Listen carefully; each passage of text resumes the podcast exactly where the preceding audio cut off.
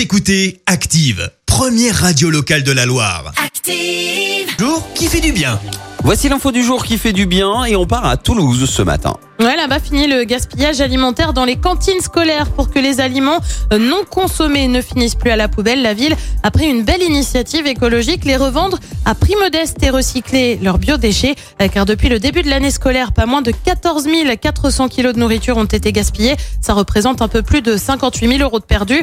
Euh, C'est la raison pour laquelle la mairie de Toulouse a décidé de valoriser ces aliments destinés à être jetés. Pour cela, elle s'est tournée vers une application anti-gaspi devenue virale depuis quelques années, Elle propose aux utilisateurs de toute la France de sauver de délicieux invendus chez les commerçants locaux, notamment dans les boulangeries. Mais ce n'est pas tout. La mairie de Toulouse s'engage également à supprimer d'ici 2023 la quasi-totalité du plastique et à valoriser les barquettes jetables. Euh, Pour y parvenir, une phase d'expérimentation va être lancée dans une ou deux écoles toulousaines.